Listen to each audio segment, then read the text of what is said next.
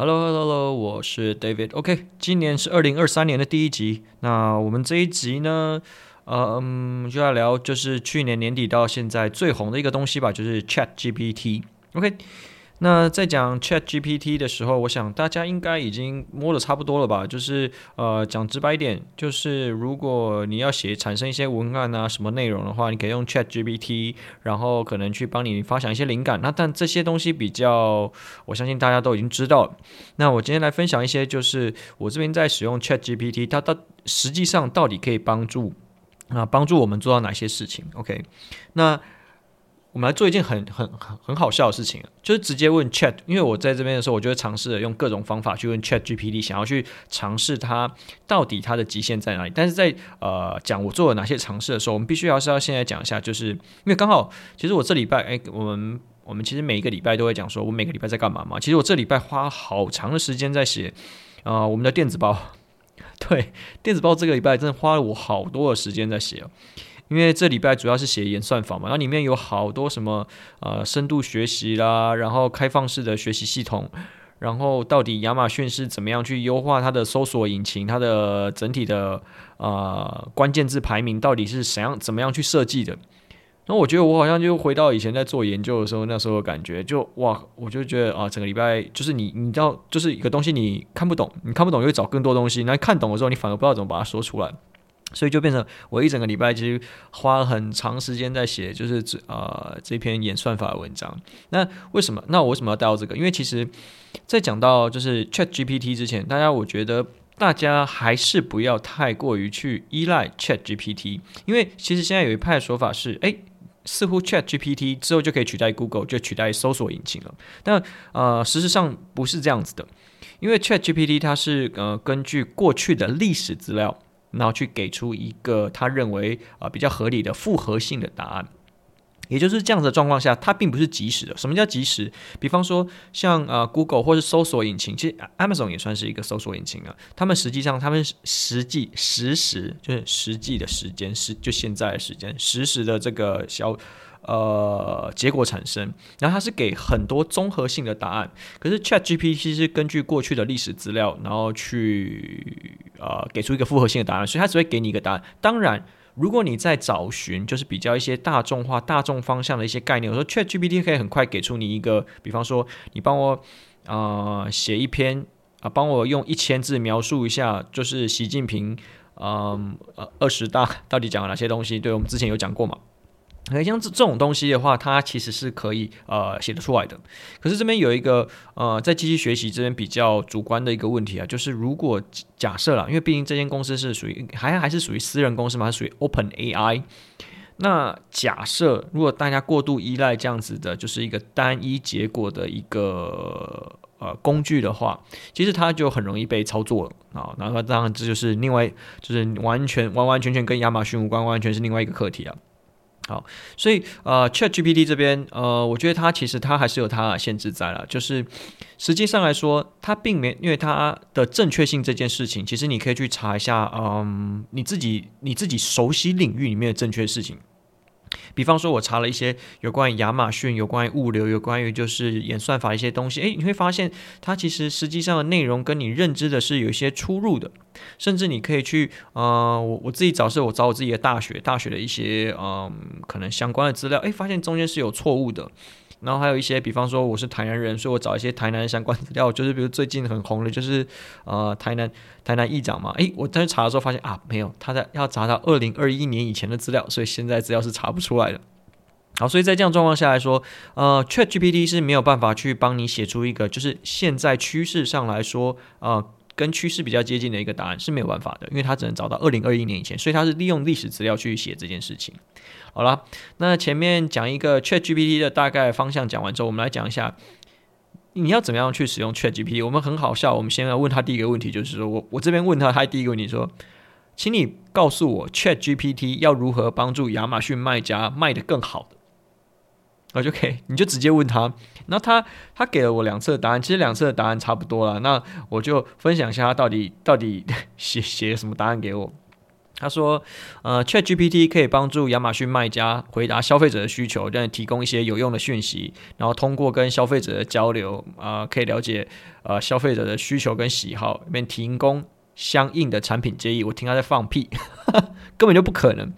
因为基本上，呃，你消费者。呃，基本上会再跟你沟通，一定都是你产品有问题，要么就你跟你讲，要么就是告诉他该怎么做，要么他就是退货，没有没有你没有在跟你没你不会在亚马逊上面跟他搏感情啊，不太可能做再做到这件事，然后再不要就不要再讲说 ChatGPT 可以帮你，ChatGPT 帮不到你，对，因为你你东西要先输入 ChatGPT 嘛，所以没办法。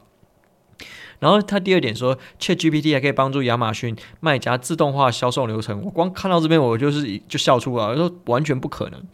所以他说这边呢，他可以去帮忙追踪一些讯息啦，或是呃确订单确认的事情。那卖家就可以有更多的时间去做更重要的事情。我、第二点也是在放屁，根本就不可能。好，第三点他就写他这边写，我看一下哦。第三点，他说提高客户的满意度。他说，ChatGPT 可以在任何时候回复呃客户的消息，使客户能够得得到回复。好，你你看，这样光是给这些呃内容的话，其实他。给不出给不出一个条给不出一个答案的，也就是说，其实呃，我们是拿这个开头当做引言，是你其实很难去叫他回答一个开放性的问题，你只能给他就是你去给他一个过去有实际事实发生的背景的资料的话，其实你是可以的。那当然是呃，这些是方向上来说，他没有办法给出这么多意见，因为他毕竟他是一个聊天软体哦，他他有很大的限制的障碍啦，比方说像呃。我在这个礼拜写的那个电子报里面，我们就提到一个件事情。其实现在亚马逊使用的呃演算法软体，它并不是真的去判断说你的文章啊、你写出来搜索字或是消费者行为，你到底你是现在在找的东西是什么，而是他现在要做的事情是，他知道你脑袋里面现在想要的东西是什么。有可能你打出来字跟你现在做的动作，跟你脑袋这两件事情是脱钩的。OK，所以说他用的他并不是去了解你的什么文法、句法、语言，这些都不是，而他是把你啊、的动作去做呃去做分类、去做分组。那分组完之后，在这样子你这样做的几个动作的组合之下，他去啊、用几率去排列组合出来说，哦，你在这样的这个动作下，你最高几率你脑袋里面现在想的事情是什么？所以比起呃他回答你什么，应该说他。亚马逊现在的整个平台设计是更能够看到你的需求，OK？可是现在呃，ChatGPT 它这边的问题是说，因为它毕竟它是在跟你聊天，所以它在语义上面来说，它一定要有文法跟句法的这个概念存在。但是你知道啊，其实呃。最大，你呃，那时候我在看这些文章说，机器学习里面最大有一块问题是说，其实它很难去判断啊、文法句法这件事情，因为其实我们是中文的背景，所以可能没有这样的问题，因为我们大部分都使用中文，了不起中文跟英文混合在一起。可是，在很多的地方，它其实是很多个国家的语言语系文法合在一起的。比方说，呃，像是印度，印度有两百多个地方语言，然后可能主要官方语言是 Hindi，然后它可能是用啊。Hindi 跟英文使用在一起，然后同时间夹杂两个文法，所以你根本不晓得它到底在讲什么。然后再有可能说，你同样一个字里面在，在呃中文不在英文跟其他语言里面，它可能是同一个呃同就是字是同一个，可是它意思是完全不一样。所以说，在这样状况下来说，呃，亚马逊它可能。更能够了解实际上你在讲什么东西。可是实际上这些 Open AI 就是像 ChatGPT 这样子，它如果要真的要去了解句法语法是，它有非常非常大困难。所以，呃，我觉得 ChatGPT 真正厉害的，并不是在说，嗯，它能够在这么短的时间里面去啊、回答你这些东西，而是说它能够回答你东西，它还似乎看起来就是它符合我们自己使用习惯的语法句法这件事情，觉得是啊蛮蛮特别的。好，然后再下一步。呃，我我把最精彩放在最后面，就是我觉得啊，我使用 Chat GPT 就是做对亚马逊对我来说最有帮助的东西，我放在最后面。那我们先从小的开始讲，小的当然就是呃写呃，大家很多你现在你现在去网络上找了，你就直接找 Chat GPT，然后 Amazon Amazon Seller FBA 啊、Seller，你一定会找到一堆答案，就教你怎么写你的 Title Bullet Point Description，然后你的 SEO 要怎么做，哇，这些有够有够多。那我们就简单讲怎么讲。就是你以后不用自己写这些呃文文字，真的，就是你看到他说啊、我看我这边也试图的写了一个，我先用中文写，我说啊、我说我要一个一千字的手机壳的文案，文案内容要包括以下几个特点：第一个就是要军规防摔测试，要有二十公尺，然后可以克制啊；第二个条件可以克制化材质跟彩颜色；第三个。我可以加购配件吊绳，那吊绳可以刻也可以刻制化，然后一些长度材质都可以。然后第四个就是它可以通用他们自己品牌里面啊，通用我们自己品牌里面的手机啊防水手机壳配件，具有 IPX 六八的等级。好，然后我在最后写将上述的内容写得耸动并有趣。OK，然后他就给了我一篇啊中文的文案出来了嘛。好，那时候我这时候就在跟他说好。帮我将上述的文章用英文写成五点的 bullet points。OK，我 bullet points 就出来了。好，再下来一个，然后呃，帮我把就是五个 bullet points 产生成一个就是 social media 的 post。OK，它就又产出来了。好，这其实这个呃连续的过程是非常的快速的。嗯，实际上大概花了我不到五分钟吧，我就把这些全部内容产出来。然后，那下一步大家会有问题，就说：哎，那它的这个语义跟文文法这些内容会不会有一些出入？OK，其实，呃，这时候呢，你可以搭配，大家很多时候你可以搭配其他的软体，叫做像是 Grammarly。那很多啦，你线上很多就是呃，如果就是一些 localization 的一些呃聊那个软体，它其实可以帮你看看你的这些啊、呃、文法句法是不是符合当地人使用习惯。好，我们再丢进去，我们假设我们丢进 Grammarly 里面去使用，它可以分 normal 或者是啊、呃、business，就是各种不同的 situation，它到底是要怎么样使用。好，我们去把它润稿之后，OK，我东西就产出来了。好，所以说这样子产出来的话。它产出来速度实在是很快，所以说在这个角度下来说，嗯，有的人就比方说，因为像我们有跟一些 PR agency 在讨论这件事情，那可是当然 PR agency 他们是比较还是持比较保守，他们认为其实这些 AI 写出来的东西，并质量的感觉并没有这么好。这这其实这点我们都同意，就是呃，我我们这样讲好了。其实，在现在在数位行销这个阶段，因为亚马逊毕亚马逊啊，毕竟还是一个数位行销的平台嘛，所以实际上，呃，你第一阶段你要让整个系统认识你的过程，你一定是要有一些资料给他。也就是说，我们很多时候，你知道，在呃产品在上架的时候，第一件事情，你是说服先说服亚马逊或说服这搜寻引擎，你要说服得了他之后，啊、消费者进来之后，你才去说服消费者。好，可是因为我们呃有时候很多可能像啊 SEO 公司啊 PR 公司啊这些啊，或者是说呃嗯，比方说代运营好了，我们这些服务商，可能到最后都会说啊不行了，你这个文案写的内容还是要符合当地就 localization 这件事情，叫当地的消费者看到他才会喜欢。也就是说，其实这对相对比较主观的这些东西会影响转换率，就是实际上最后转换率这件事情，呃还是要透过人去做。可是，在一开始。你要去说服演算法，去说服电脑这件事情，其实是可以交交给这些所谓的 AI 软体，也就 ChatGPT 这样呃这类型的软体，像现在还有什么 Jasper AI 这些都可以使用。好，也就是说，在这样的状况下，你之后啊，你这一块的呃呃工作时间其实是可以降低比较多的。而且我觉得，与其说它真的可以帮你降低的时候，我觉得是很多是你的思考的时间。我为什么会这样说？我相信很多人其实可能呃有在。呃，国外写写一些什么？应该说，在国外念过书，或是国外呃长大，你一些呃语感的能力应该会比 ChatGPT 还要好。可是很很多时候，你就是文思枯竭，你不晓得你要讲什么东西。ChatGPT 在这个时候，它是可以扮演的一个提供你灵感的角色。所以说，我会说，它比较像是一个就是呃 idea generation 呃的一个。啊，怎么讲？一个机器人，所以说很多时候你在这边，你可以很很快速的去减少你那个脑袋思考的这个过程。很多时候你不会啊、这么这么辛苦。好，那我讲到这边，其实啊，我这我这一篇啊、Chat GPT 的要讲 Chat GPT 的这个内容，这个脚本我是叫 Chat GPT 帮我写，我只是把我说啊，我我现在要讲哪些主题。那请 ChatGPT 帮我润稿啊，把它写出来。OK，这是 ChatGPT 帮我写的，所以这些东西其实是蛮有趣的。所以我觉得 ChatGPT 它比较像是一个助理，而不是一个专业工作者。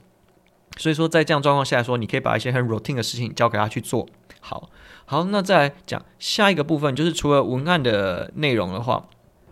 我自己用起来，我觉得最满意的地方，而且我觉得最屌的地方，就是我真的有时候，我那时候在啊、使用的时候，我真的啊被我测验出来的时候，我真的是在电脑前面就是有点骂脏话的感觉，就是它可以写程式，诶，就是啊你你不要大家不要觉得写程式这件事情好像哦，那个是工程师的事情。我跟你讲，你今天作为一个亚马逊卖家，你就算不会写程式，你就是把你的需求告诉他，他就帮你写出来。好，我具体来说，我到底问了就是啊、，ChatGPT 什么事？嗯、我用我用中文讲，我就是啊、我看一下我我写的这边，我说帮我写一个 Python 的爬虫脚本，OK，去爬 outdoors and sports 后面的十个字元。我要爬这是什么？我是要爬它的 bestseller ranking。就他写得出来，然后你实际去执行的时候，呃，是跑得出来的。你可以到那个呃产品，就是就是产品页面里面去爬得出来。所以也就是说，你现在就算不会写程式，你叫 ChatGPT 可以帮你写一个爬虫程式出来。那你以前要在那边全部手动一个一个输入的所有这些什么呃，你竞争对手的这些啊、呃、bestseller ranking 啊什么什么的，那你都可以叫那个 ChatGPT 帮你做。OK，那当然有人可能会说啊，我可以用 third party software，就是去帮我产出这些资料，然后当然没问题嘛。可是并不是每一个人都有啊、第三方的啊、这些呃软体资料嘛。好，那这样子应用下来之后，因为你第三方的软体，比方说像 Helium 10、Django Scout、Bio-Lunch，他们可能都只能爬一些比较关键的数字啊，关键的啊关键的表，哎，看。就大家都在意的那几个指标啦，比方说啊、呃、category 的 ranking 或是那个 subcategory 的 ranking 嘛，然后再可能要啊、查一些就是关键字重复的次数，所以它是可以去做这件事情的。也就是说，它爬出来，我那时候做出来的时候，我就是哇靠，真的太神了。好，这是神的第一个地方，就是你今天就是今天就算不会写程式，你把它写出来，他可以帮你把这个程式写，他可以帮你把这个程式脚本写出来，所以我觉得真是太神了。好，再第二个。他可以帮你写 Excel 自动化的函数，我觉得这已经到这边已经很神奇。我觉得这比起什么写文案、写这些什么内容的话，我觉得这个真的真是太太太神奇了。OK，那我这边给他的一个资料是，我看一下，我说帮我去啊、帮我在 Search Volume、Click、Purchase、Price，还有就是呃这个这个什么啊、Review 的部分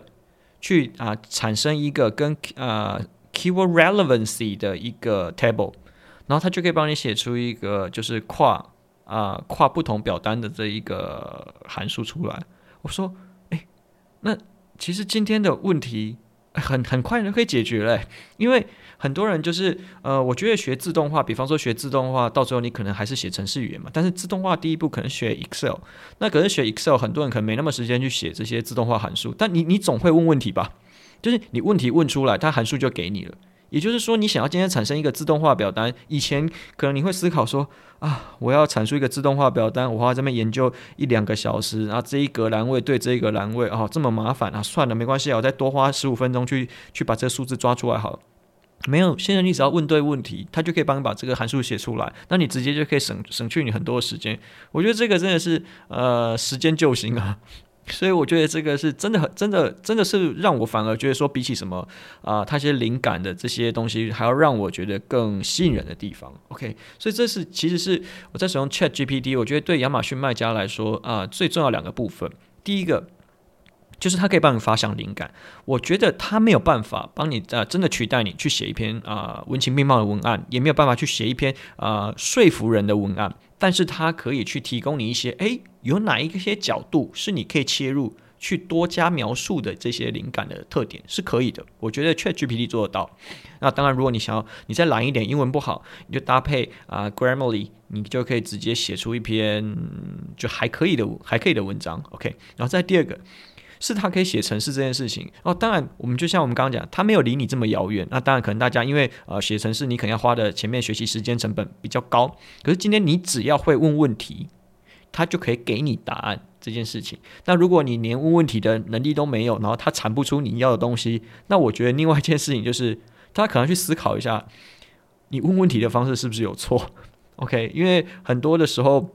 比方说，像我现在在做顾问，也常常会发生这样的状况，就是你啊接受到别人问你问题，可是你压根不晓得他在问什么啊。比方说，嗯，有人会因为我之前有分享过 Vendor Central 嘛，所以有人就问说，请问 Vendor Central 要怎么提高销量？哇，这个这个这个题目大到我无法，我不晓得我要从哪个角度去切入，就是这样。你问人家一个问题，就是那种形而上大方向问题，其实他只能给你一个很 rough 的答案嘛。所以如果今天你是要问一些比较具体、巨细靡的问题，那就是，就是连呃高中老师在教你写英文的时候都会讲，要七 W E H 你要写出来吧，就是你至少这些呃所有的这些资讯的内容你要给人家，人家才知道怎么回答你。所以我觉得在使用 Chat GPT，因为我玩了哦两三个礼拜，我就真的是耗了两三个礼拜，然后才来嗯、去看说。诶，我到底有哪些东西可以分享给大家？所以我真的觉得，除了是啊文案这一块来说，我觉得它可以帮你产生很多自动化的东西、自动化工具的这个过程，这个东西是真的是对你比较有价值的。因为，嗯，即便呢、今天就算这些啊 SEO 这个。这件就是 SEO 啊、这件事情，你公司里面本来我跟你讲，你现在职位里面就会有这些人存在了，你不太可能因为、呃、OK，ChatGPT 跑出来我就把这些人 lay off，不可能嘛？那对你来说可以瞬间，不要说瞬间，就是可以短时间内快速提高你工作效率的人，其实真的是在呃把所有的作业的时间减短这一块。那你这些呃，既然 ChatGPT 可以帮助你去生产一些就自动化的这些函数格式的话，那我觉得你真的是要赶快把它学起来。好。那下一个其实是我对 Chat GPT 的隐忧啊，就是，嗯，我觉得是这样子，因为比方说现在你要产生，比方说我要产生 bullet point，我们先不要讲，就是我们前面讲过这些东西，就里面好的部分我们先讲了，但是未来说你也可以预见到几种状况，就是你的你的文案内容不再，你的文案内容不再会受到很严格的保护，我该这样讲吗？应该说，比方说你现在要产生一个。呃，比方说，我现在找一个竞争对手，啊，竞争对手文案写得很好，我可以直接完全 copy 过来，然后直接贴上去 Chat GPT，然后比如说 Please rewrite the 啊 description，然后他就会重新写一遍。那其实内容是完全一模一样，可是就是我们这样讲，就台湾前一阵子不是有很多人论文抄袭嘛？那你去重新写，就是你现在有 Chat GPT，你就要重新帮你写一下，那你就不会抄袭了。你 所以说，你知道这种这种事情就是一个嗯。抄袭这件事情变得好像已经那么无关紧要了，所以说我觉得大家未来在呃做这件事之前，既然这些工具都已经被提出来，你可能要去思考一下，假设在既然这些工具有这么方便的状况下来说，那你之后该怎么去保障你自己写出来的这些呃包含就是呃文字内容，这文字的价值这些东西其实是越来会越越被稀释的，我觉得这个大家得去思考一下看看。再来是下一个。我觉得在未来，社群还有就是，就反正就是社群或是短影音影片这一块，它的内容的产量一定会是呈现指数的倍数成长。为什么会这样讲？嗯，除了 Chat Chat GPT 以外，比方说像 TikTok 或是其他，大部分现在影片已经有了啦，就是自动化产生。呃，以前的状况是怎样？呃。我们先讲社群文章好，社群文章我开始先发想一些内容，然后以前去把这些内容把它打出来嘛，所以我现在可以通过 Chat GPT，然后去生成一篇，比方说我给他啊、可能十个关呃十个十个重点，那我跟他说帮我产出一个一篇一篇一千字的文章，它就自动帮你生出来，那你就直接 copy and paste，你可以贴到所有的社群去，所以你的文章就会变非常的丰富，然后你只要你的呃产出你在网络上留下的东西越多，你能跟这个。啊，平台去呃对接的资料越多的话，那你就越容易累积你自己的整体的评分跟排名嘛。然后再第二个，以前在做影音跟短片这这一块，我觉得它一定会在这两三年内迅速的冲起来。好，为什么？实际上现在的状况是这样，就是呃你要一些免费的影片素材有，甚至都有声音的呃机器人，就是我比方说呃大家现在一定会听过一个，就是一个人说这个男人太狠了。啊，不然说什么啊？这个男人叫大强，好说之之类的，你一定听过这些文案内容，你一定而且他讲的那几句话都是那几个声音啊，因为这些所谓就是阿凡达，是不是？Avatar，对，Avatar，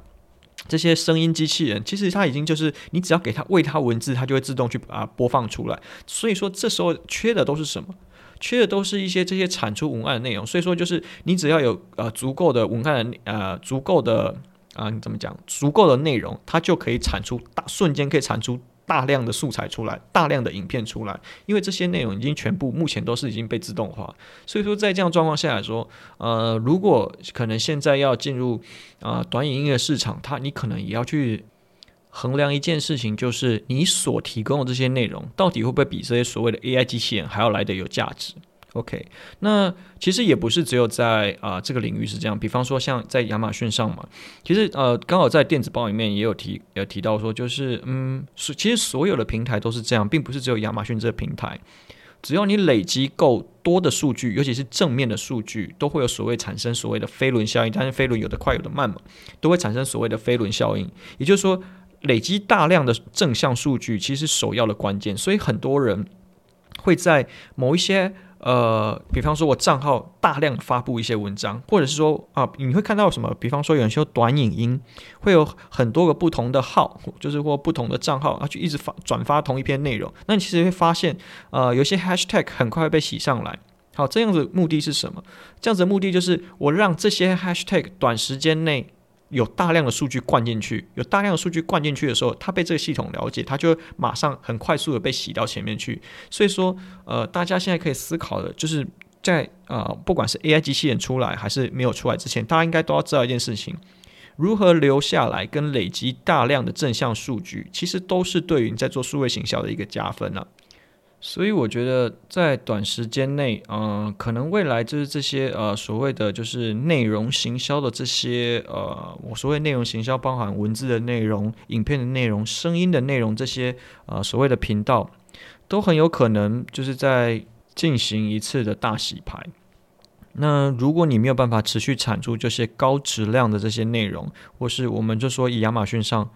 呃，很多人就是新品，很多人快速上来，可是为什么有些产品还是可以屹立不摇？因为你产品的品质够好嘛。所以回到呃，很多在做亚马逊的人可能都知道，是说，